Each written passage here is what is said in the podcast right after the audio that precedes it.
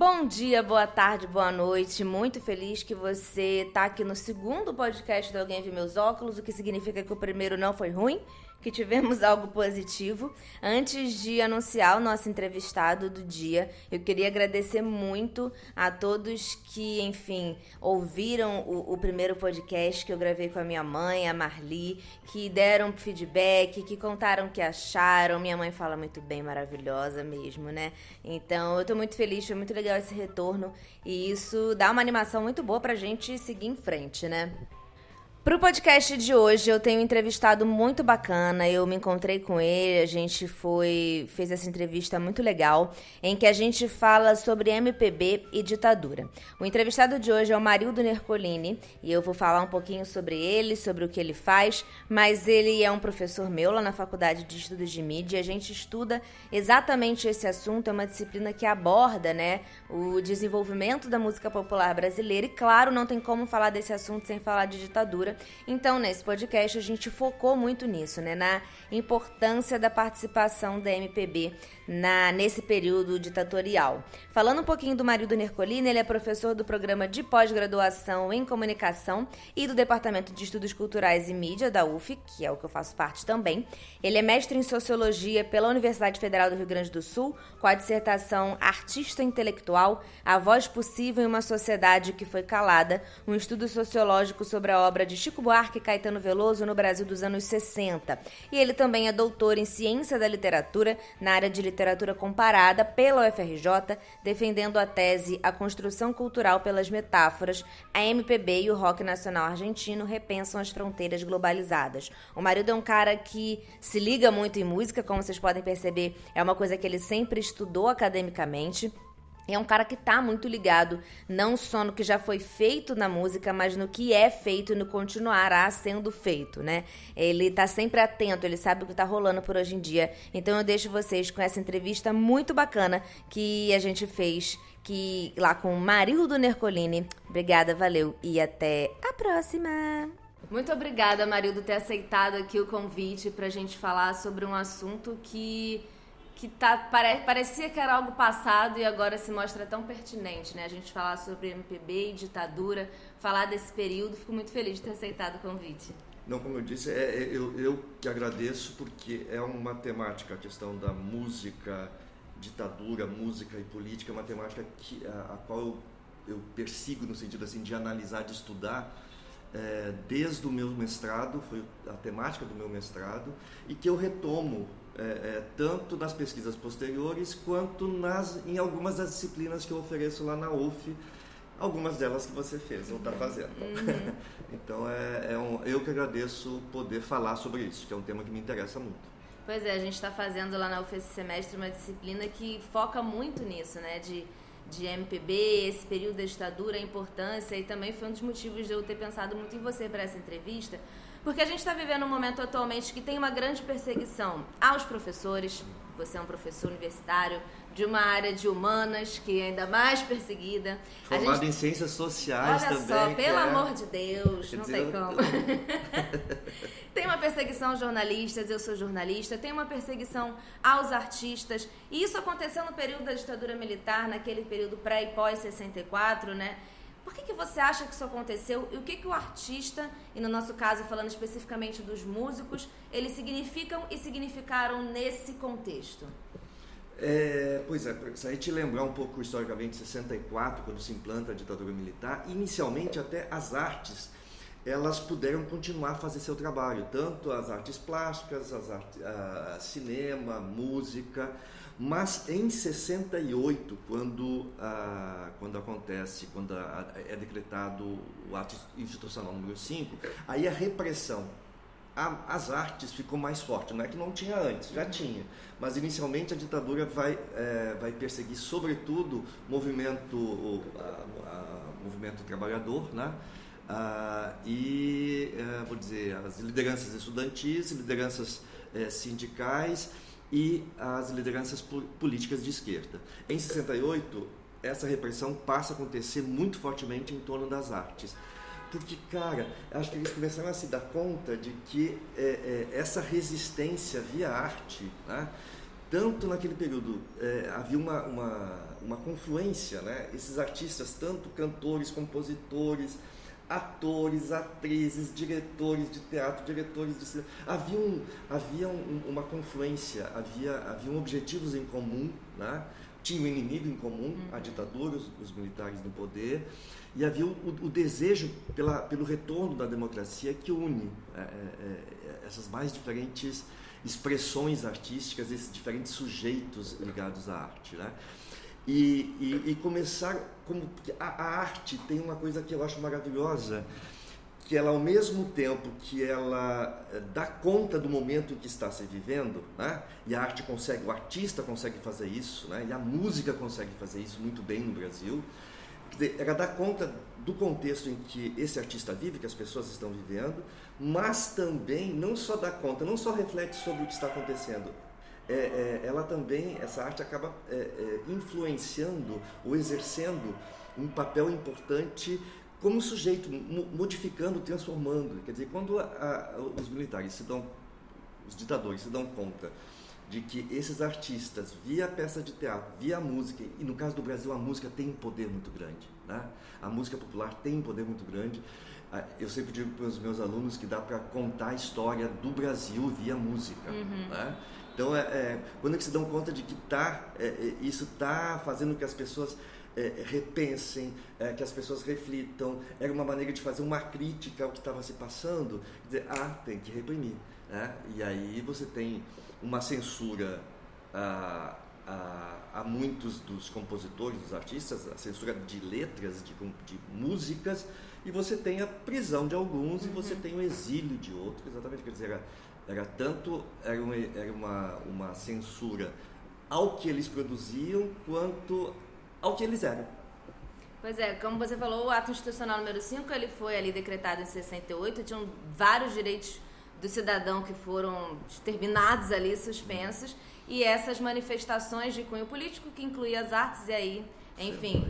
É, pois é, o Caetano e o Gil, eles foram presos, ficaram exilados, o Chico estava numa turnê na Itália, falou, não vou nem voltar, porque tá difícil aqui. É, conta um pouquinho, se você sabe, né, algumas histórias dessa época, o que, que aconteceu ali. É, como que esses artistas eles estavam sendo vistos por aqui? O povo ele recebia, quem não recebia era os militares. Recebia como? É, de, de, eles eram bem vistos pela ah. população. Ah. Como é que era isso? Assim? Pois é, porque é, se a gente lembrar dessas figuras que você comentou, algumas delas, né? Chico, Caetano, Gil, mas aí é, é legal lembrar é, é, uma série de, de, de, pessoas que estiveram nesse, nessa construção do que passou a se chamar a música popular brasileira. Né?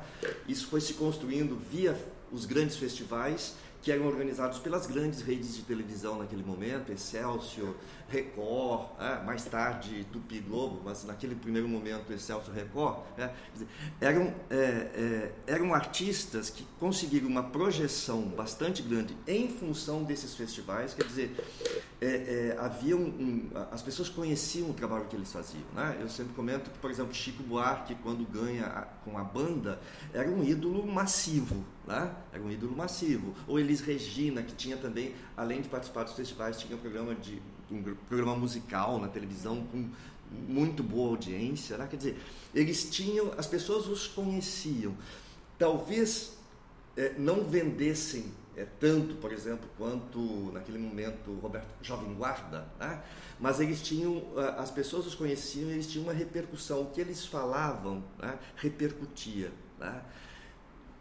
Para, é, vou dizer, as pessoas ficavam esperando um novo disco, que era disco mesmo, né? Seria, um novo disco do Chico, um novo disco da Elisa, um novo disco de um desses representantes, desses cantores, do Gil, etc., para ver o que, que ele está querendo, é, é, o que, que ele está passando, que reflexão está querendo nos dar, é, nos trazer, né?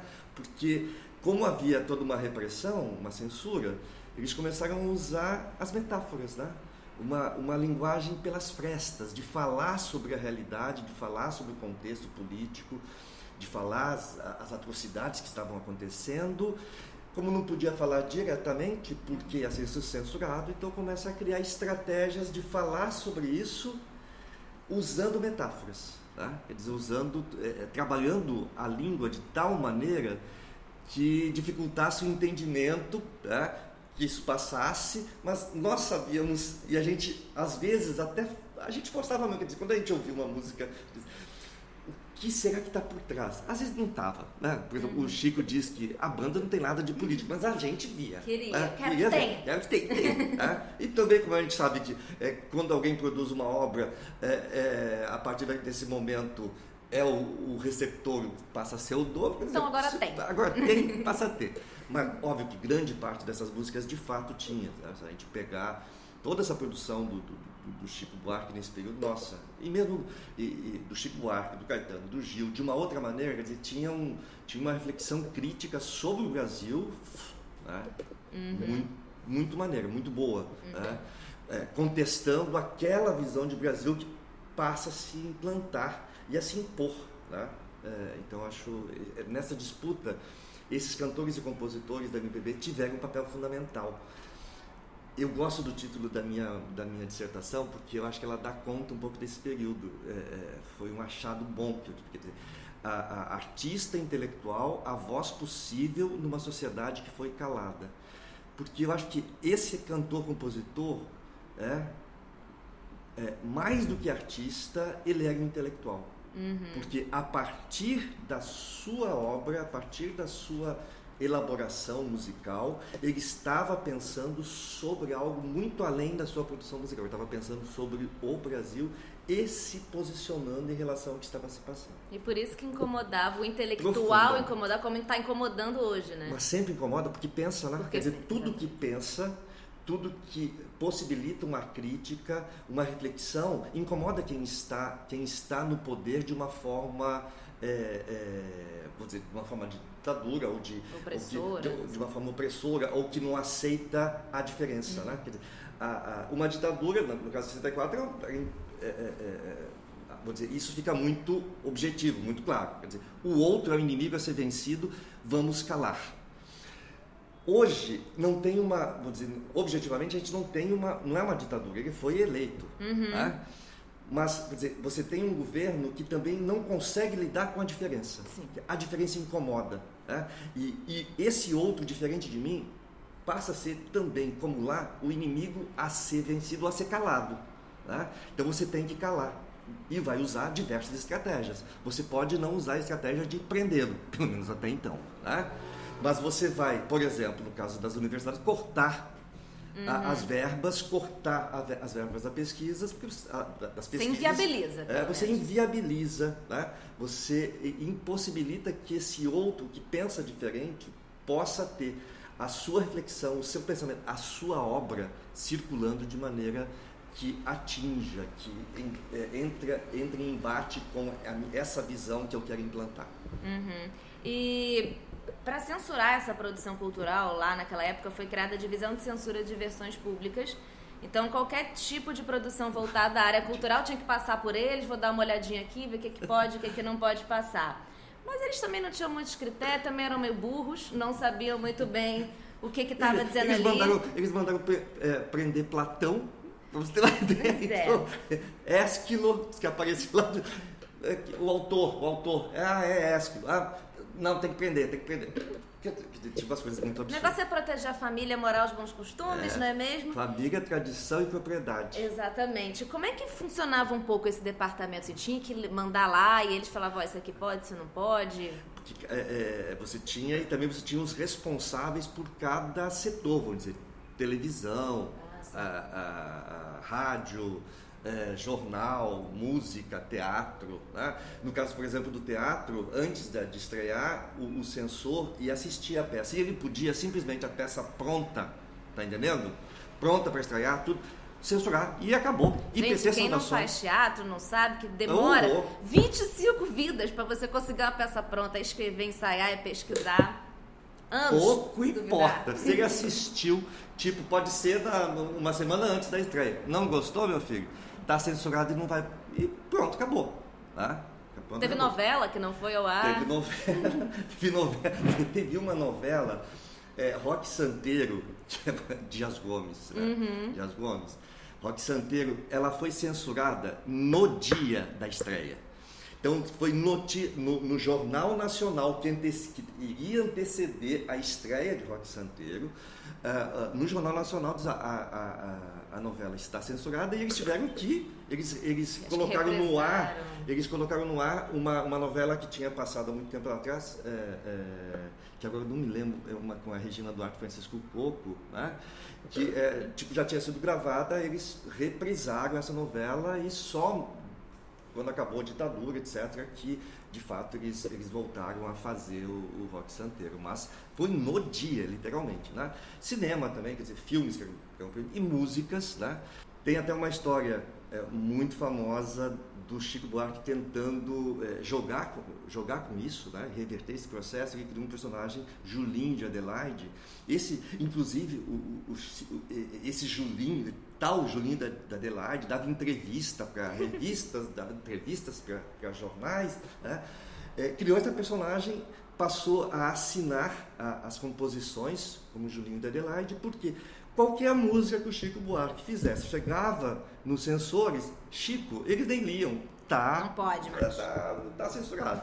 Então, ah, ah, ah, óbvio, aí a, a, censura em determinado momento descobre quem é, quem é e aí eh, passa a exigir que eh, o compositor, ao enviar a letra, também enviasse uma comprovação de quem ele era Ai, de fato, documento, etc. E aí, e aí ferrou, aí esse personagem deixou de existir.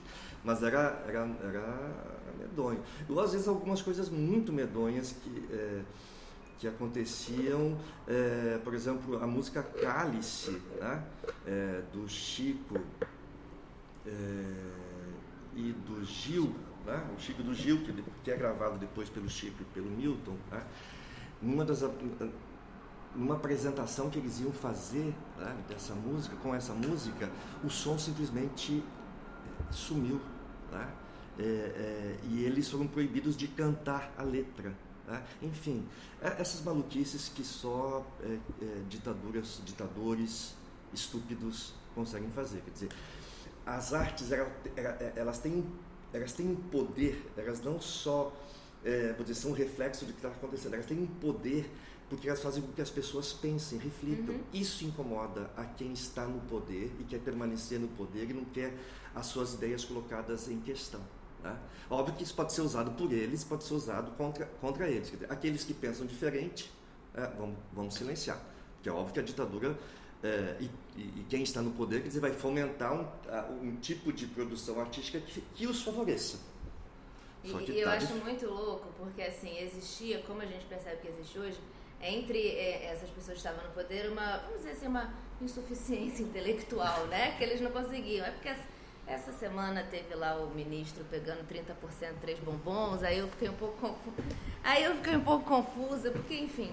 E, e, e... Afora esse mesmo ministro chamando Kafka de Kafka. De Kafka. Então, realmente, é, muitas coisas acontecem, então a gente fica vendo muita semelhança. Então, era possível ainda você fazer uma música que você fizesse uma brincadeira do pai, afasta de mim esse cálice, hum. que na verdade o cálice era de calar, né? De é. calar-se. E até que se percebesse o problema demorava, né? Assim, hum. porque era realmente isso. E, e, como a gente vê hoje em dia, é quase um, você ficar orgulhoso porque você não estudou, né? E enfim, é, é um elogio, é um elogio. Hoje parece que você tem um elogio à burrice, né? É, ou a falta de informação ou não conhecimento, tá? Quer dizer, é, é, ter ter informação, ter conhecimento de fato ou não e, e não criá-los como o outro lado está tá, está fazendo uhum. e, e, e, tem, e tem feito muito bem, né? Quer dizer, inventar histórias, inventar dados, né? questionar é, o que nós, que para nós quer dizer, é, é, são coisas, nossa, surreais. Alguém uhum. questionar, sei lá, a, a, a, que a Terra gira ao redor do Sol. tipo assim. É muito loucura. tem, é, é, é, tem, tem, coisas muito malucas acontecendo. Né? Agora, é óbvio também, é interessante a gente lembrar que não, eles, eles não são todos que são que têm esse nível de falta de conhecimento. Uhum. Né? Você tem gente muito inteligente Sim. criando estratégias para que isso prolifere. Sim. Você tinha lá, na, na década de 60, e a, a ditadura se implanta, né? é, você tinha gente muito esperta, muito inteligente, articulando, organizando as coisas, tá? É, e hoje você também tem. Uhum. Quer dizer, porque se a gente cair nessa que eles são todos burrinhos, não, não, eles não são não. Eles não teriam chegado onde chegaram né, se fossem burrinhos. Né? Eles têm um tipo de esperteza e estão sabendo usá-la muito bem. Então a gente tem que ser mais Sim. esperto, a gente tem que se antenar e criar estratégias para superar esse elogio à burrice. Porque às vezes eles não a, a, querem se passar, é, fazem um elogio da burrice, mas de uma forma é, é, como estratégia. Usando muita inteligência para criar esse elogio uhum. da burrice. Verdade. aí é, acho mais medonho ainda, né? Verdade. E aí tem algumas figuras algumas figuras que, pelo amor de Deus, tipo o filósofo, astrólogo, é, é, que eu me recuso a dizer o nome desse animalzinho lá, desse, com perdão aos animais, né? Esse que vive nos Estados grande Unidos, guru intelectual, né? o grande né? guru intelectual dessa direita brasileira recente, senhores, aí, aí, é, aí é não muito dá. complicado. Aí não dá. É, e, e, assim como hoje, né, naquela época lá na, na ditadura que começou em 64, existiu uma exacerbação do nacionalismo, né? E você o, o Brasil, Brasil, acima de tudo, essas coisas assim, né, que a gente vê hoje em dia, isso existia muito também. E nesse período de, de falar muito de Brasil e tudo mais, o que, que significou a Tropicália nesse momento, que unia os ritmos nacionais, mas usava uma guitarra elétrica que pessoas, inclusive de dentro da própria MPB, achavam que era você estar tá se entregando a coisas internacionais. O que, que significou a Tropicália nesse contexto? Pois é, aí é interessante pensar é, é, que é, era um período de fato em que a questão do nacionalismo era muito forte, né? Quer dizer, tinha uma, um, um, lema da ditadura que é Brasil ame ou deixe-o. Né? Quer dizer, ou você está com a gente, ou você apoia, e meio que eles se apoderam dessa, querem se apoderar dessa ideia de Brasil. Quem sabe, quem conhece Brasil, somos nós. Né? Meio que se apropria também de, todo o, de todas as simbologias, né? de todos esses, é, da bandeira, da, do verde amarelo, do hino. E isso muito parecido com o que está se passando hoje de novo. Né? É, é óbvio, por exemplo, que essa geração dos 60 da MPB, e na por nada também que se chama música popular brasileira, estavam querendo se conectar com o Brasil. Estavam querendo pensar o Brasil. Quem somos, para onde vamos, para onde vamos, o que queremos, quer dizer, é, eles tinham uma, uma ideia e tinham uma, uma defesa é, é, de Brasil, né? Tinha uma utopia em torno de Brasil, né? Que vai estar presente e que entra em disputa com essa visão de Brasil que os militares e a ditadura estavam querendo implantar. Tá? Quer dizer, é, isso é muito legal pensar. O que você me pergunta sobre a tropicália, aí eu acho, nossa, é, é, é, a Tropicália, Tropicália teve um papel fundamental, não só em termos musicais, em termos da cultura brasileira. Tá? É porque é uma proposta de repensar quem nós somos, tá? De repensar a questão da nacionalidade, da identidade nacional em outros termos. Tá? E aí, é, é, lembrar um pouco de com quem eles, eles dialogaram né? e do resgate que eles fazem, por exemplo, da antropofagia lá dos modernos nos ajuda a entender, né? porque eles não estavam eles não estavam afim de se fechar em torno do nacionalismo, né? É, ai, a gente se basta a si mesmo, né? O Brasil é o máximo, coisa chata. Né? Está acontecendo milhões de coisas lá fora, né? vamos dialogar com o que vem lá. Não, não, não podemos nos fechar, né? não dá para nos fechar. Né? Eu sempre lembro é, do Levi Strauss, que eu trabalho no primeiro período, ele dizia assim que é, uma cultura que se fecha sobre si mesma, a tendência dela é morrer por asfixia. Então é um pouco, um pouco essa ideia. Não dá para a gente se fechar, né? se achar que somos, que nos, é, nos bastamos. Né? Uma cultura se renova no contato com a diferença. Então, lidar com essa diferença, como eu vou lidar com essa diferença, é, cara, é o, pulo do gato. Né?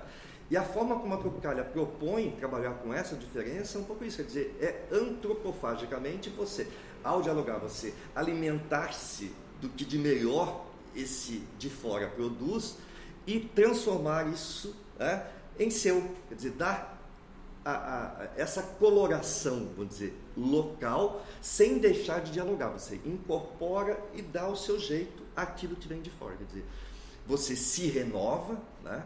e no caso, por exemplo, da incorporação da guitarra, não é simplesmente a incorporação de um instrumento musical, era o diálogo que eles estavam dispostos e fizeram com o rock. Quer dizer, esse gênero musical que dos anos 60, é, a juventude do mundo passa a incorporar como sendo o gênero que nos representa. Né? É a maneira como nós queremos é, é, que essa boa parte dessa, dessa juventude que estava circulando Estados Unidos, Europa, é, América, nas Américas, América Latina também, quer dizer, é a maneira como, como nós vamos nos expressar, tá? ou queremos nos expressar. Tá?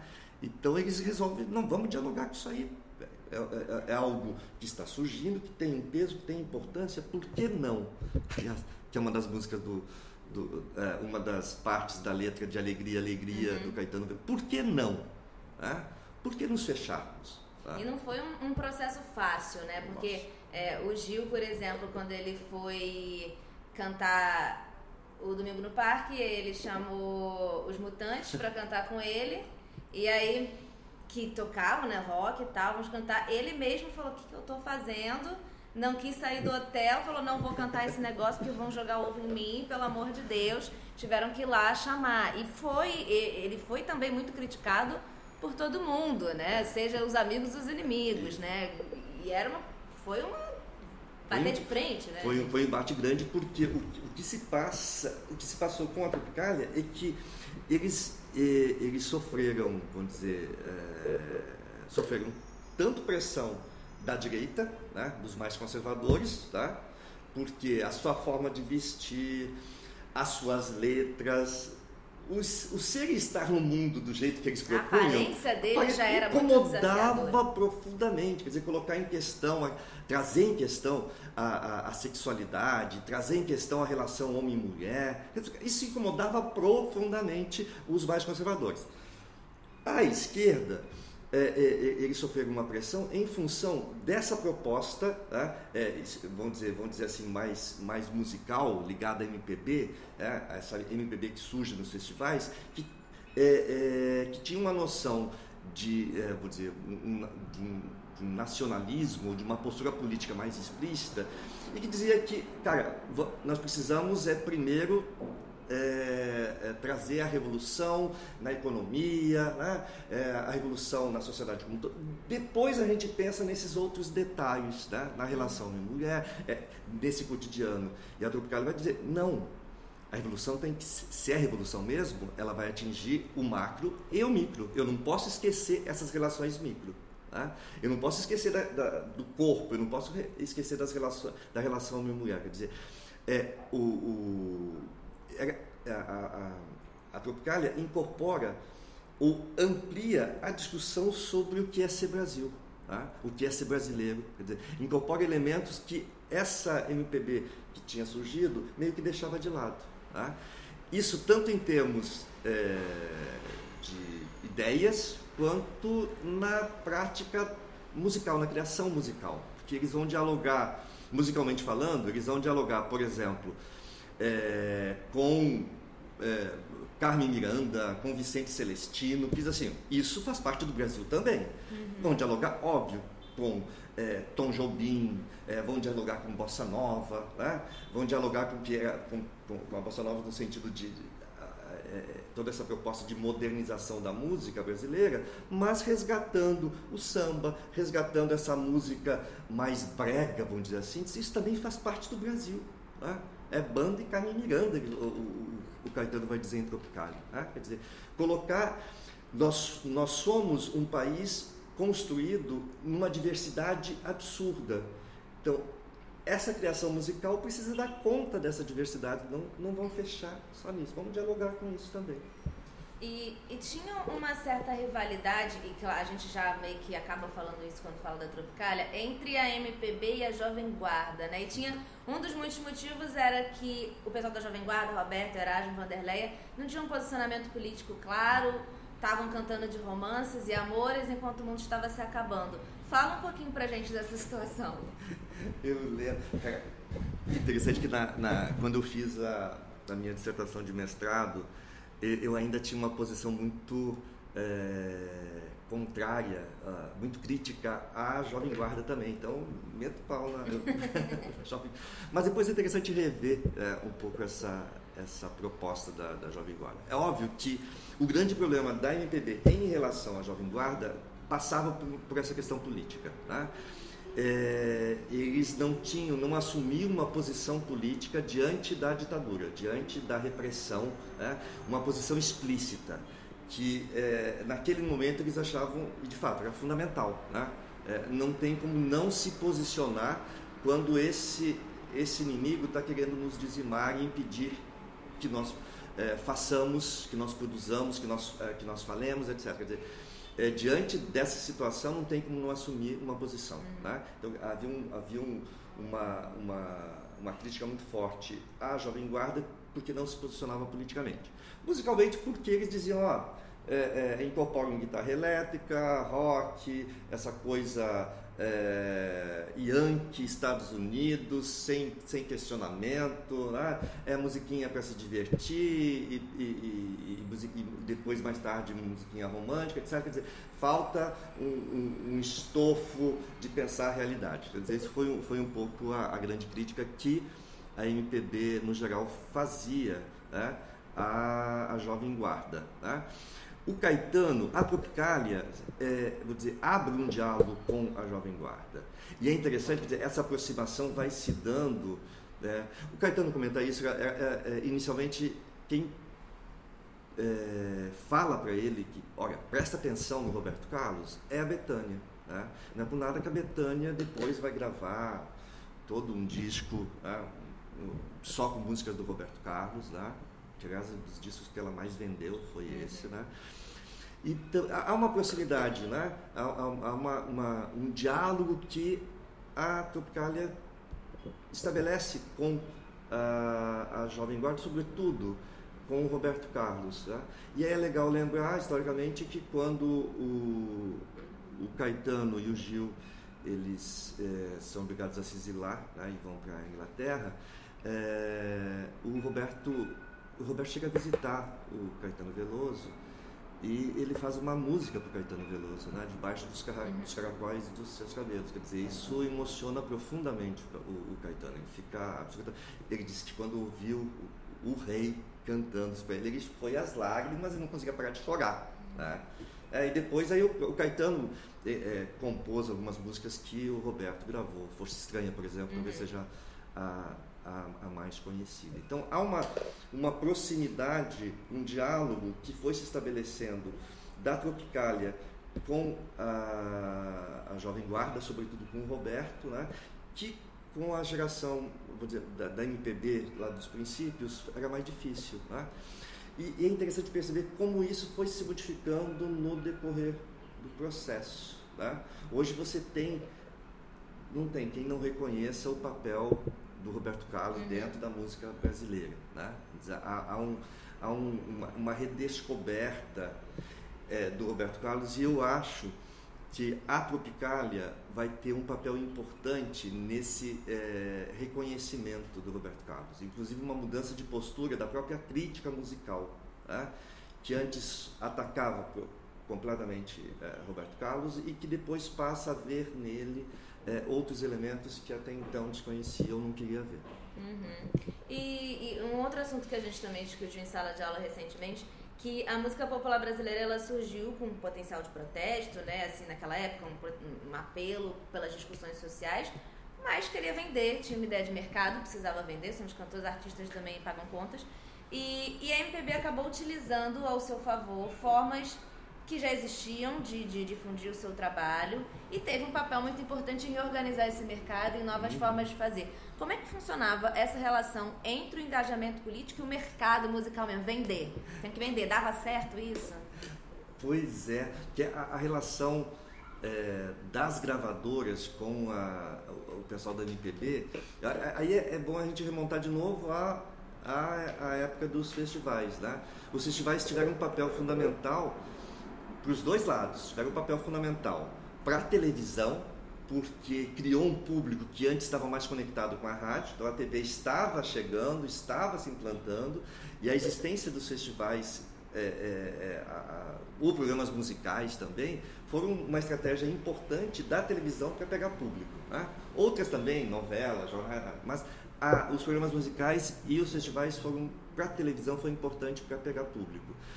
Por outro lado, para a música popular brasileira, foi um espaço fundamental para que eles pudessem divulgar o seu trabalho. Né? Então, participar de um festival, numa grande rede de televisão como a Record ou a Excelsior, né? era fundamental, porque se tinha uma aprovação popular, se conseguia repercussão de público, e era, nossa, nós vimos, é, tem, YouTube hoje tem tudo, né? Você tem várias é, imagens desse período, né? É, desses festivais, era, cara, parecia um fla-flu, uhum. assim, era uhum. torcida mesmo. Era né? vai, a garrafa É, cabeça, e, e, e, vaiavam quando, quando não gostavam, e, o, e era cantor é, quebrando violão no, no, palco, era, enfim, era uma festa, né? bem animadinha, era um, era um ambiente muito animado, de muita empolgação mesmo, quer dizer, você tinha, e isso repercutia não só no momento, mas repercutia é, em outros meios, e rádio, e, e, jornal, e revista que acompanhava. Então, o cantor que conseguia é, uma projeção via festival era contratado, quer dizer, era meio que é, é, é uma uma maneira como as gravadoras utilizavam para escolher quem eles iam gravar. Teve repercussão em festival, fez sucesso no festival, contrata que o cara vai, vai vender. Então, e, e, boa parte dessa geração MPB passou pelos festivais, é, é incorporado às grandes gravadoras, muito em função dessa relação que vai ter com os festivais e consequentemente com a televisão. Então você tem, ao mesmo tempo que era uma música, como eu, eu, eu, coloquei é, em aula, quer dizer, ao mesmo tempo que era uma música de protesto, que tinha um, um teor é, crítico muito forte, ela, ela mantinha uma negociação com o mercado, né? mantinha uma negociação com, essa, com esses meios massivos de comunicação. Né? No caso da televisão, né? especialmente, ela se cria dentro da, dos festivais, a MPB é, é, uma criação. Essa instituição que a gente chama MPB, Música Popular Brasileira, né? é, é, uma criação que se deve muito aos festivais, tá? quer dizer, tem uma conexão muito forte com essa questão é, massiva, com essa questão de mercado, mas não abre mão, e isso é o, um diferencial deles, que eles não abrem mão dessa posição política, né, dessa reflexão crítica e política. Que para as gravadoras, né, ter é, um desses grandes nomes é, contratado dava a elas um prestígio. Porque para a crítica musical, né, a crítica musical especializada, que estava nos grandes jornais, né, é, JB, Globo, por exemplo, Folha mais tarde, Estadão, para a crítica musical especializada, né, é, o padrão de qualidade a partir do qual você julgava ah, as produções que, a, que, é, que, estavam sendo feitas ou que tinham sido feitas era dada pela Bossa Nova e pela MPB. Uhum. Né? Então, ter alguém desses grandes nomes é, é, contratado pela sua gravadora era sinal de prestígio. Nível, né? Era prestígio. Né? Ter Chico, né?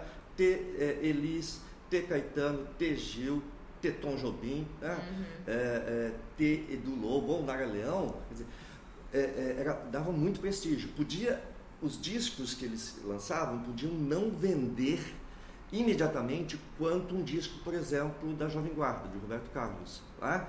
Mas além de dar prestígio, era um disco que não só vendia quando era lançado, mas continuava, dizer, tinha uma vida uhum. longa, continuava a vender por muito tempo. Né? Dizer, tinha uma questão de prestígio que a gravadora, que incorporava um, um, um prestígio à gravadora, né? mas não é que eles perdessem, não. E também tinha aquele jogo de a gente contrata, a gente tem Chico que vai lança, que não vai lançar muitos discos, né? Mas a gente tem, a gente contrata uma série de outros que vão lançar, fazer sucesso com uma música só, a gente vai ganhar muito dinheiro com eles para poder patrocinar uhum. essa produção mais requintada, que, que, exige mais tempo do Chico, do Caetano, etc. Ou do Lobo, sei lá.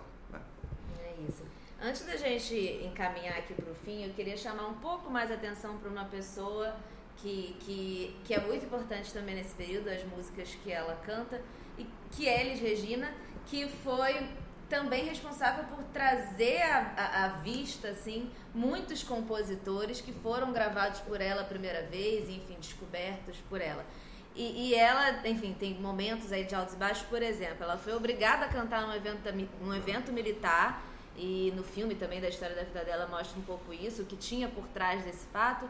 Isso gerou muita controvérsia, porque aí os amigos, né, a galera da MPB, o que está acontecendo? Que você agora está do lado dos militares, se vendeu, né? E chegou a ser considerada uma apoiadora do regime militar. E aí no final da década de 70 tem quase uma redenção ali que ela mesma deu voz ao Bêbado Equilibrista, que é uma música de João Bosco Aldir Blanc, que é o hino da anistia, né?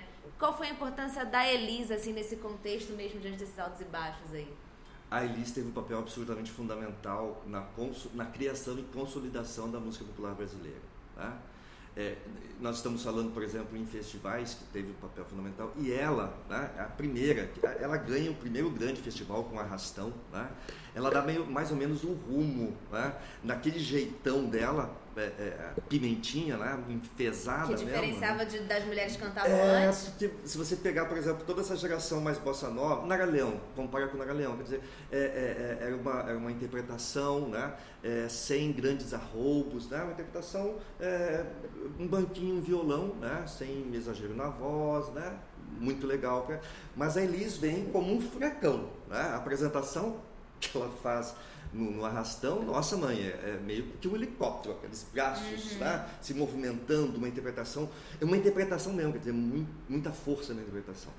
E ela consegue uma, uma, uma, uma massividade muito grande, até o ponto que ela logo é contratada para ela e Jair Rodrigues para ter um programa né, fino da bossa Fino da Bossa, que vai ser líder de audiência. Né? Então, ela vai ter um papel importante nessa criação e consolidação da música popular brasileira e também vai ter um papel nessa, é, é, é, é vou dizer, nesse ideário, no tipo de, de ideário que iria marcar a música popular brasileira nesse princípio, essa coisa mais do, do nacional popular, né? é, de recusar esse diálogo com o rock, não, é, é, não custa lembrar que a Elisa organizou uma passeata contra o uso da guitarra elétrica nas ruas de São Paulo. Né? Não dá para dizer, tinha, e que inclusive Gilberto Gil, que cara, alguns meses depois vai estar na televisão, no festival, trazendo guitarra elétrica e os mutantes para tocar com ele. Pois é, na, na biografia o Gilberto Bem Perto, que é da Regina Zappa e, e, do próprio Gil, eu acabei de ler tem poucos dias, ele fala, gente, a Elis me chamou, eu fui. Eu não sabia nem o que era direito, gente. Ela me chamou, eu fui. É isso. Não, é, é, é a, a, o Gil e o Milton falam disso. É, é, eles tinham uma, um amor, uma admiração absurda pela Elis. A Elis chamou, cara, você nem uhum. pensava, vamos. O Caetano disse que assist... tava o Caetano e, o, e a Nara Leão disse que estavam no apartamento, né, olhando pela janela essa manifestação, achando aquilo muito estranho, dizendo, não, vou não. vou não. Mas o Gil, o Gil e o Milton, o Gil, e o, o, o Gil diz claramente assim, né, como você disse, ela chamou, é, era, era, era uma figura muito forte, né, e, e muito querida, né, uhum. e muito pesada também, né. E aí, óbvio, aí tem essa história de fato que eh, a ditadura se implanta e ela foi chamar, chamada, foi um chamamento, sabe, não é um convite amigável uhum. assim, uhum, né? É quase uma, uma ameaça. É, é, é, era uma ameaça, quer dizer, você, você vai cantar o hino nacional, na, acho que era a Olimpíada do, do Exército, é, era um né? Assim. É, e ela cantou o hino nacional nessa na abertura da Olimpíada do Exército. Isso causou um, nossa, uma discussão enorme nas esquerdas, de fato. Mas, nossa, a Elis, a Elis se vendendo, que é isso? Né? Mas ela disse que foi, foi complicado, ela tinha que pensar nos filhos é, e, e, tudo mais. Né? E, e acho que quer dizer, tinha todo um capital acumulado que possibilita que ela supere né, essa fase. É, ou essas críticas. Né? E, de fato, quer dizer, a, quando acontece a abertura política, essa abertura lenta que foi acontecendo, né? quando ela grava o Bêbado Equilibrista, o Bêbado Equilibrista foi o hino, foi o hino mesmo. Né? A volta, a, o retorno dos exilados, né? a abertura, é, é, é, o Bêbado Equilibrista acho que foi um hino, assim como é, quando o Chico lança o Vai Passar Uhum. Ah, nossa, e é lindo, lindo demais. né? Era, né? Nossa, é, é, o, o, retorno, quer dizer, é, toda essa luta que vai se fazendo, que a gente vai participando nos anos nos anos 80 e que, cara, embalados pela música, embalados pela música popular, uhum. né? embalados por Chico, embalados por Elis, né? Nossa, era, como era bom, né? Como era bom, é, como dava uma energia muito grande, né? A, a, a, a movimentação toda das diretas já em 82, né? Tinha muito artista participando, além dos políticos tinha muito artista, né? Eu fui, por exemplo, tinha Chico, tinha é, é, eu, tinha Gil, tinha muita artista participando, é, e também é interessante, a gente estava falando da, do nacionalismo, é, em 82, com as diretas já, é, a esquerda volta a se reaproximar desses símbolos nacionais que tinham sido apropriados pelos militares. Então, novamente, começamos a cantar o hino uhum. nacional sem ficar raivosos. Porque quando a gente ouvia o hino nacional e via o verde e amarelo, a associação direta com os militares era Sim. direta. Como está acontecendo de novo hoje em dia? Hoje, novamente, quer dizer, quando a gente. Cara, eu, eu comento com os alunos, quando eu estou passeando, passeando pela rua e eu olho para um apartamento, tem a, a, bandeira do Brasil, já dá um ou nervoso, verde e amarelo. Já dá um arrepio aqui. Eu já sei, eu já sei em quem ele votou. Então, uhum. Então, tem uma associação, tem de novo uma apropriação desses símbolos nacionais, tá? É, por quem agora está no poder, que os militares também fizeram lá em 64. E a gente, então, que não compactua com essa forma de pensar, meio que se afasta, né? Meio, e aí eles nos acusam, ah, os vermelhos, os comunistas, os demônios, essa, essa Esses negócios todos aí. É, para quem está ouvindo a gente, o, o quem está sendo entrevistado aqui é o Marildo Nercolini, que é, enfim, professor da UF, no caso, meu professor também. e aí e ele entende muito, estuda muito música de uma maneira geral. E continua se atualizando muito. E eu queria agora, para a gente finalizar, a gente está num período muito parecido, com suas particularidades, mas muito parecido com, com o que aconteceu, que começou lá em 64.